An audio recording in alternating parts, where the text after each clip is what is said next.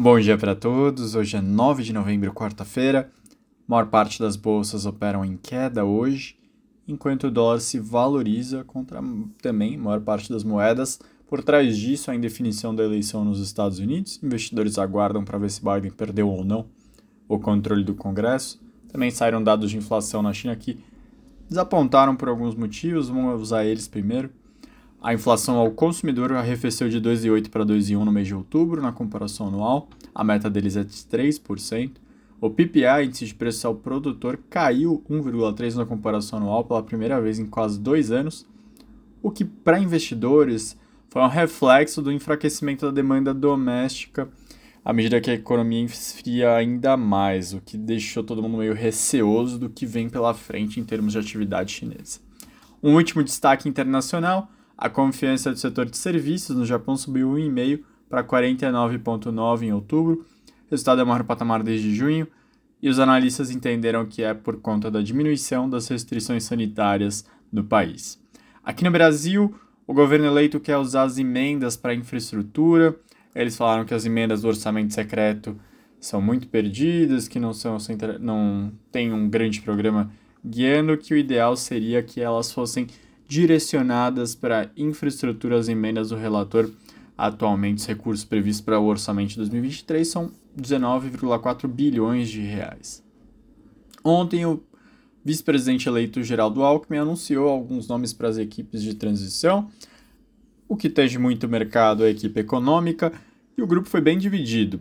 Tem o André Lara Rezende e o Pércio Arida, criadores do Plano Real, mas também tem o Guilherme Melo da Unicamp e o Nelson Barbosa, ex-ministro da Dilma, ambos mais conectados ao PT. Então não passou de fato um sinal sobre como que vai ser a equipe econômica, como que vai ser a condição econômica nos próximos anos.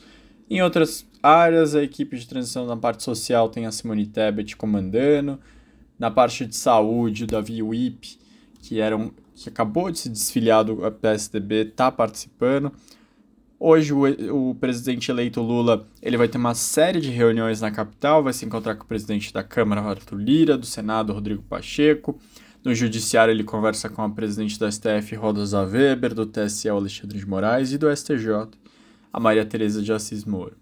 Na pauta dos encontros são negociações para montagem do primeiro escalão, até a PEC para permitir que o governo pague o Auxílio Brasil em 600 reais, rebatizado de Bolsa Família, a partir de janeiro de 2023. Uma notícia que corre hoje pela mídia é utilizar uma decisão do Supremo sobre um pedido, sobre um projeto do Eduardo Suplicy de 2004 para conseguir pagar o, o Bolsa Família fora do teto de gastos. Por enquanto, só um rumor. Partindo para o que foi aprovado, ontem a Câmara dos Deputados aprovou uma MP que trata da compensação tributária aos bancos por perdas em operações de crédito. Agora ele passa para o Senado Federal analisar. Entre os a maior parte dos pontos, o texto determina que instituições financeiras podem deduzir empréstimos com pagamento atrasado há mais de 90 dias e operações com empresas em falência ou recuperação judicial do lucro real e da base de cálculo da contribuição social sobre o lucro líquido. As novas normas valeriam a partir de 1 de janeiro de 2025. Por fim, Mato Grosso do Sul se prepara para fazer um leilão das suas rodovias.